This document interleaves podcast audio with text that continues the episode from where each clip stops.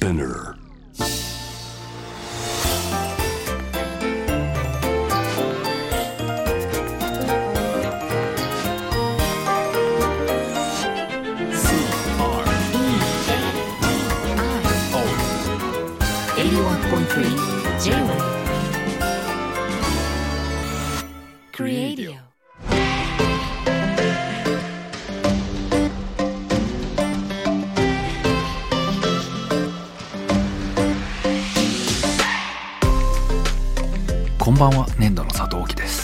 こんばんはクリストモコです。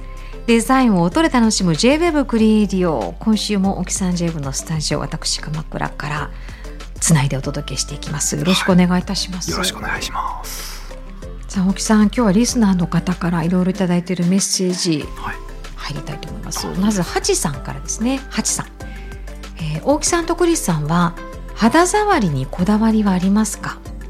私はタオルケットやフェイスタオルのモフモフや猫の胸のところの毛のモフモフ感がたまらなく好きです。手のひらで撫でているだけで癒されます。お二人のつい気になって触れてしまうものやこの素材が好きとかありますか？またデザインをする上で触り心地や素材にこだわったものなどあればお話を聞きたいですというところで。なるほど。これは肌触りは結構大事ですどよね。大事ですね。大事ですねこれ大木さんモフモフ感こうハチさんモフモフ言いにくい。モフモフ感ですけど、うん、大木さん何？僕はまずはあれですねうん。あのプロジェクトですね。そのお仕事でこだわっうんうん。た食感とか肌触りでいうはい。と、結構前ですね。10年ぐらい前にデザインしたうん。3っていう化粧品のパッケージで、はい。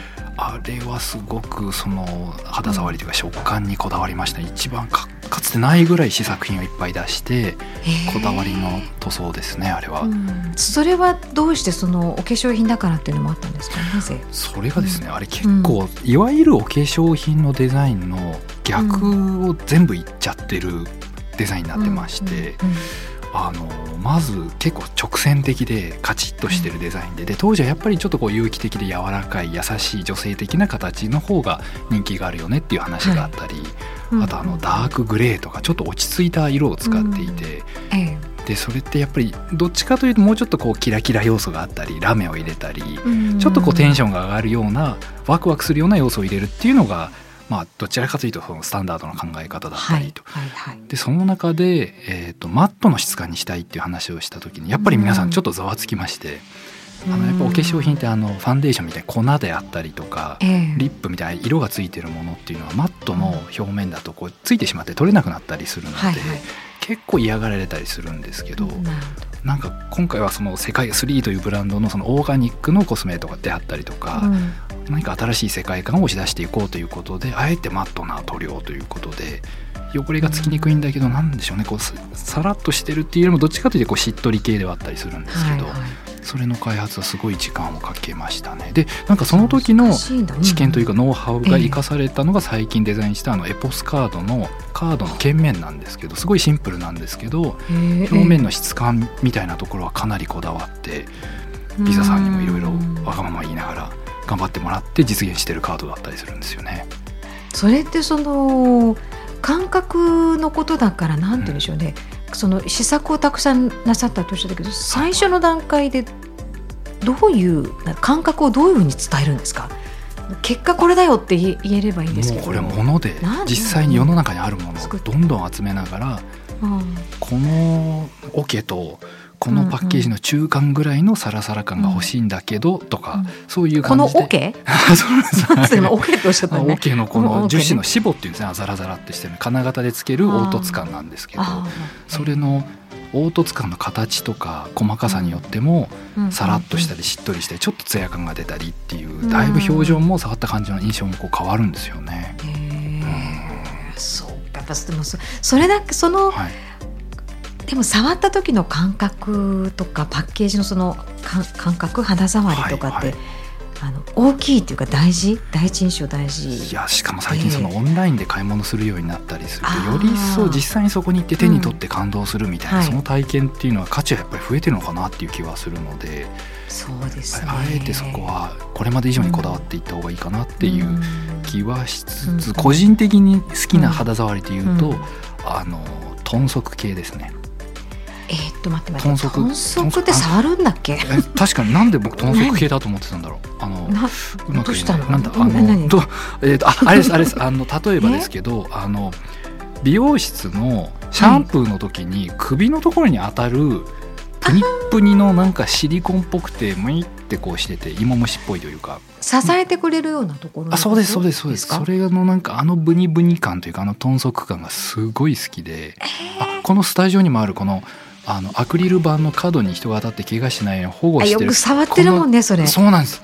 でこう触ってるうちにだんだんこう表面がちょっと質感変わってきたり、あこれ誰か触ったなとか思いながらまた触る、はいはいこのなんか経年変化も含めてのこの豚足感は僕大好きなんですよね。豚足感とかってはい、肉球感とかちょっとなんか、うん。あの押すとそれなりに反応はしてくれるんだけれど、うんうんうんうん。まあ、戻ってこようとするみたあいなの弾力適度な弾力とあの吸い付き感っていうんですかね。で指がこう入ってった時のなんか「おいいんですか?」うん。みたいな。何言ってんでしょうね、うん。僕ね。何言ってんでしょうね。えクリスさんそういうのあります？このモフモフ感とか 肉球感とか豚足感とか。豚足感はない？でもあの触るのが好きなのは髪紙？ですかね。えいわゆるあと紙文字を書いたりするあの紙ですか？うん、最近ほら旅行行けないんですけど大体あのどこか土地に行ったり行ってもまず紙屋さんに行く行くんへですよね。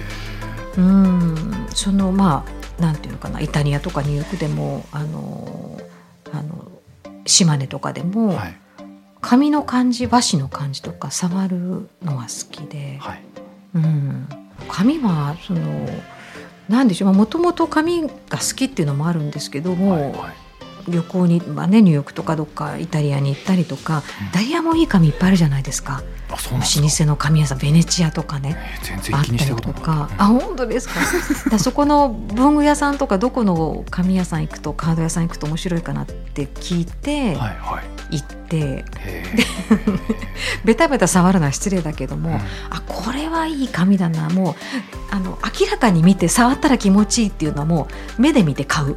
はあ。で後で買って触るそうですね、うん。僕はあのトイレットペーパーですかね。あのなんか無駄に高級なホテルで ミーティングがあったりするとはい。トイレに入るともうなんだこれはタオルじゃないほとんどみたいな。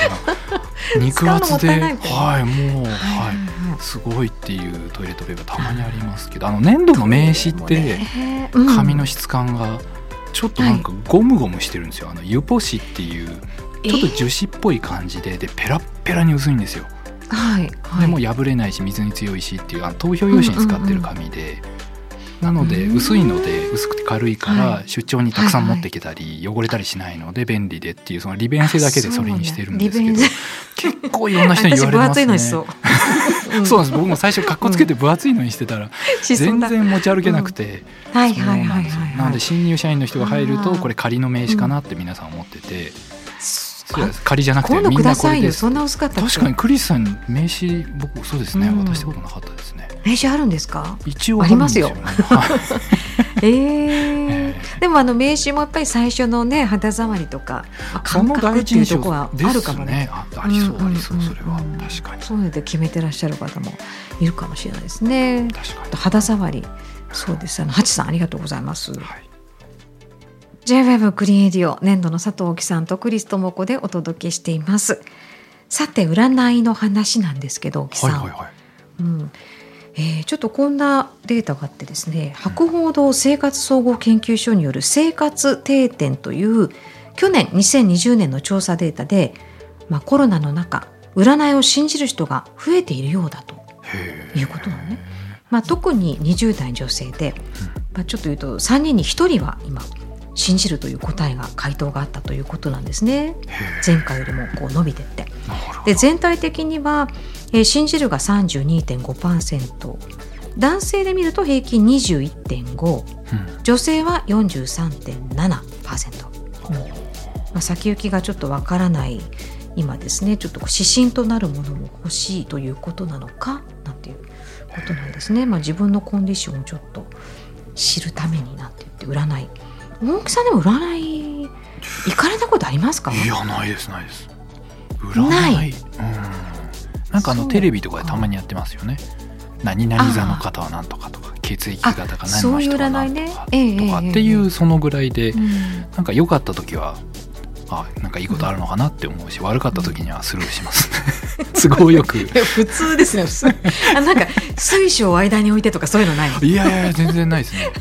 あの、あそうだ僕あれなんですよ、はい。そう。え前も言ったかもしれないですけど、はい。あの僕血液型ずっと A 型だと思って 33歳ぐらいまで生活してきちゃったので、うんいつも A 型見てああ当たってる。今日いいことあるんだと思って喜んでたんですけど、実は人間ドック初めて行ったら O 型だったっていうことが分かって、あはい、いろいろ信じれなくなっちゃいましたね。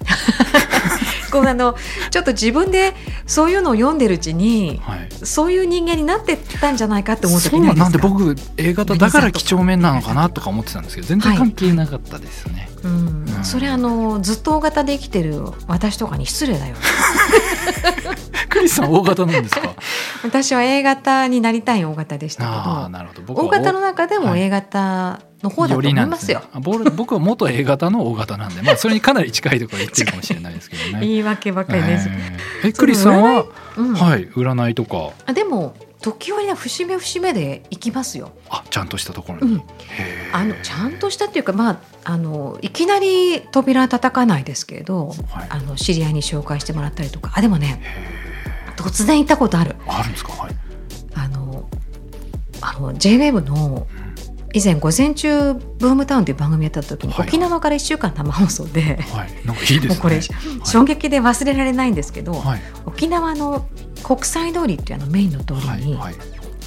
なんだっけなあのコーヒーと占いの店サンフランシスコっていうのがあったんですよ。はいはい。でそれはリスナーの方からうん。行って,、行ってみてくださいって言われて、はいじゃあせっかくだから行こうって言ってスタッフと行ったっていうのがあってそれはね衝撃でしたね。何がなんか？ですか何がです1対1でやると思うじゃないですか。かはい占いをはい。え違うんですか？うん、それを4人ぐらいで行ったんですけど4人ぐらいソファーのラウンジみたいなソファーに座らされてはい。で1人ずつ呼ばれるのかなと思ったら、その占ってくださる方が真ん中に座って「はい。はい、誰から行くの?」えー、え？公開公開占いですか?」恥ずかしいですね感じ恥ずかしいじゃない？うん。質問も含めて。だってそれ全部聞かれてるわけですよね残り3人に。だから何かがあったら、ああやっぱりあの時悪くなるって言ったのはこれだみたいな。っつってはい。そう。まあ気心知れてるとはいえ、はい。でもまあ結局みんなあの相談して、はいあの会社辞めようと思ってるけどいつでしょうか？みたいな。でも他の人がざわついたりしますよね。えそうだったの？ん。みたいな。えーみたいな。とか結婚したいんですけどなんかいつでしょうか？とか そしたらなんかあのいやあんたはすごい面私じゃないけど、はい。面食いだから君はそうじゃないよとかって言われたりとかしてとかいろいろこれ人のやつのが気になりそうですね自分のそうなんね面白かった。人の占い聞くの面白い面白いね。私も私でやっぱりあの相談したらまあもうね私はすごくその仕事もいろいろいろんなことを家のことも好きだしなんていう話してたんですけどはい。恋愛すごくその時もね、はい。まあ恋愛好きな人もいてうん。だけど結局おじさんおじさんっていうか占いの方に急におじさん扱いしました今。はい。急にはい。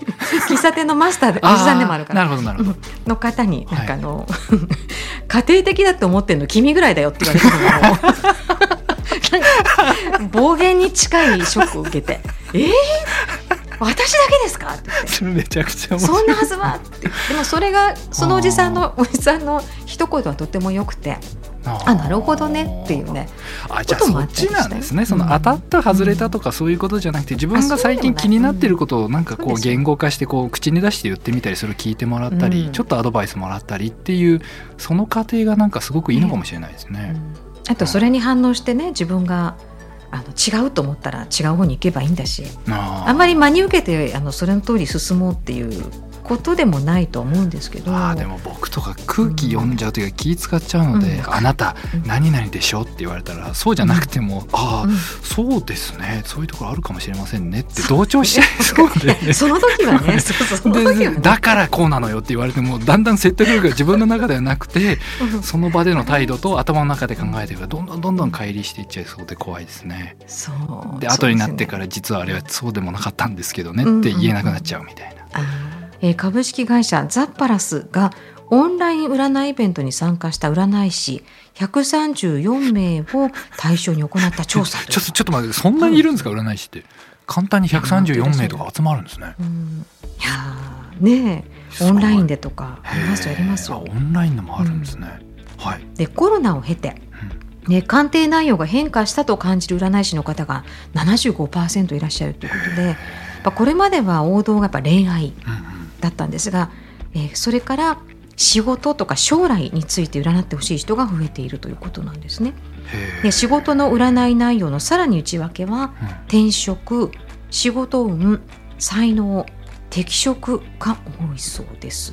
まあ、これ日本に限った話ではなくてアメリカでも占いのあの系のコンテンツ需要需要がこう拡大しているそうでね。うん。コロナがそれをさらに後押ししているのかというところみたい。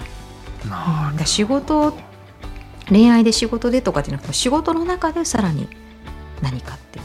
でもこれ才能とか言う言われるとちょっと辛いですよね。言う才能ないよって言われるんですよねオンラインで。このあるかないか134人のうちのいや占いあるかないかああそうかそうか そうですね。こういうことに向いてるんじゃないああ才能あるないとかっていうあの適性みたいな。そんな感じなんですかね。へこむだろうなでも知る方としては。うん デザイナーここまでやってて才能ないよって言われないですよね。不安になると占い需要も増えるっていうそういうことなんですか？まあそうですよね。うん。でも不安な時に占いってでもそうねれで。でも気にしすぎてしまってもねなんか余計なんか悪いスパイラルに負のスパイラルに入っちゃいそうな気もしますよね。うん。はいはいはい。うん。なんかちょっと適度な距離を持ったちょっと自分が落ち着いてる時に占いにうんうん。行った方がいいと思う方なんですけど、なんか僕みたいな初心者が始めれるなんかはい。そういうハードコアじゃない、うん。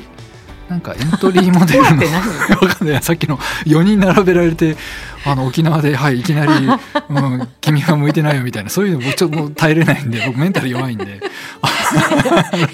そこですり減らすわけにいかないの。で、はい、何か、はい、もうちょっとライトななんかふんわり系あのー口当たりがいい系のなんあかでもね何がいいんでしょう？豚足系占いみたい何がいいんだろう豚足系占いとかないかなら。ないですか？ねなんかふんわりしたやつないんですかね？どっちでも受け止めるみたいな。良くも悪くも捉えられるなみたいな。そのぐらいの、あったらいいね。それはきっとお話ぶりもありますよね。過去のこう統計とかではいはい市中水明とかそういうのは良いのでは？三名学とか全然わからない。過去のこれまでの歴史の中でこうですとか、あ自分の統計的に干支はどうですとかなので今の今こうこうだよとかではなくて全体なんか私占いを語ってる人で怪しいんですけどいやいやいやそんな知らないのってすいませんでもその自分の中であの、はい。あと3年後はこういうタームが来るよなんて言われるちょっと目標にできるっていうのはああのあるかなと思いますけどね。はい。うん。確かに厄年とかもありますもんねそうそうそういうのもねありますもんとかね。ね。気をつけた方がいいとかっていううんうん。あります。なんか受け入れる方も大事ですよね。確かに確かに。どうなってるんですかとかよりも、はい。あなるほどね。今そういう状況なんだな。はいはいはい。OK という少しその落ち着きを確持つというか客観的な目をあんまりあのすごく近い友達に言われると傷つくけれど占いで言われるとなるほどなとか、確かに建築とかインテリアだとあれですね風水とかもありますよね。あ気にしすぎてね玄関に金魚大量に買い出したりトイレを移築したりとかしたらそれちょっとやりすぎかなって思っちゃいますよね。あ粘土でねデザインしたところね。でもそういうのってあるんですか？海外でデザインするときにあやっぱり気にする方は気にしますねやっぱり。うんですようん。ね、ですそうだよね。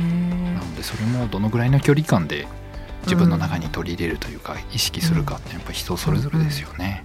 そうですうん。ね、なんか占い占い部もいいんじゃない？占いの話もね。大木さんちょっとデビューいつかしてみてくださいよ、はいちょっと今度行ってみたら、うん。じゃあこの番組でうん。報告したいと思います。すごい体験談が楽しみでいしょ。うや怖い。なんか行くの怖いですね。なんか人間ドック行くようなドキドキが ですよね、なんでしょうね。うん。やだな。期待してる。はい頑張ります。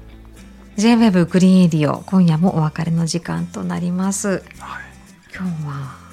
占いね、うん皆さん不安だから仕事の占いをするっていううん。話でしたがやっぱここは不安だったら肌触りのメッセージいただいてましたけど、あいいですねもふもふでしたっけ、そうね自分の気持ちがいいものに触れていくっていうね、うんこれいいと思いますけどね。ですねそうねそこで片付くこと多いですよね。あると思いますけどね。落ち着くっていうか。あとでも占いややったことある方なんか何を聞いてどんなことを話になってたかっていう体験談もあったら聞いてみたい。ああそれすっごく聞きたいですね。う、ん。うん。ねえなんていうね。確かに。豚足感。豚足感ね。豚足感。私が好きなん豚足ってどういう時に出てきましたっけ？中華料理とかでした？豚足をいつ食べたかですよね。いつ出てくるんだっけ？豚足お願いしますって言ったことがすごく最近ないかも。まあ40代男性一人暮らしで豚足食べるって機会ないですね。ないですよね。正直ないですね。ないですよね。多分僕のイメージの中での本当に昔どっか多分中国に出張した時にたまたまテーブルの片隅に置いてあった豚足のあのなんか質感というかそのイメージだけが頭に残ってて。かそんな週一で豚足食べてるとかじゃないですよね。全然ですね。今今も思い出しましたよ。あの美容師さんのちょっとびっくりした表情は今でも忘れないですね、あなんかこの豚足っぽくて気持ちいいですねこれって言った時の。この首のところえシャンプーの時の、はい、あーなんかちょっと通報されそうな雰囲気がちょっとざわざわっと。美容室内で。空気がピリッとした感じを。やっと一言話したと思ったら豚足感いいですね。僕普段美容室でじ本当に静かにしてるんで、はい、満を持して言っちゃったんポロッと言っちゃったんですね。豚足発言豚足発言、気をつけます、うん。まあクリエイティブリスナーはところどころうん。なんかチャレンジした方ら使ってみてください、そうですね。確かに、うん。とかなんか気になる肌触りとか質感とかあったらちょっとこれ聞きたいですね、あここもありそう、うん。はいお待ちしております。はい。えー、JWEB クリエイティブの番組ウェブサイトからメッセージいつでもお待ちしていますのでまたよろしくお願いいたします。今夜もありがとうございました。ここまでのお相手は粘土の佐藤大樹とクリス智子でした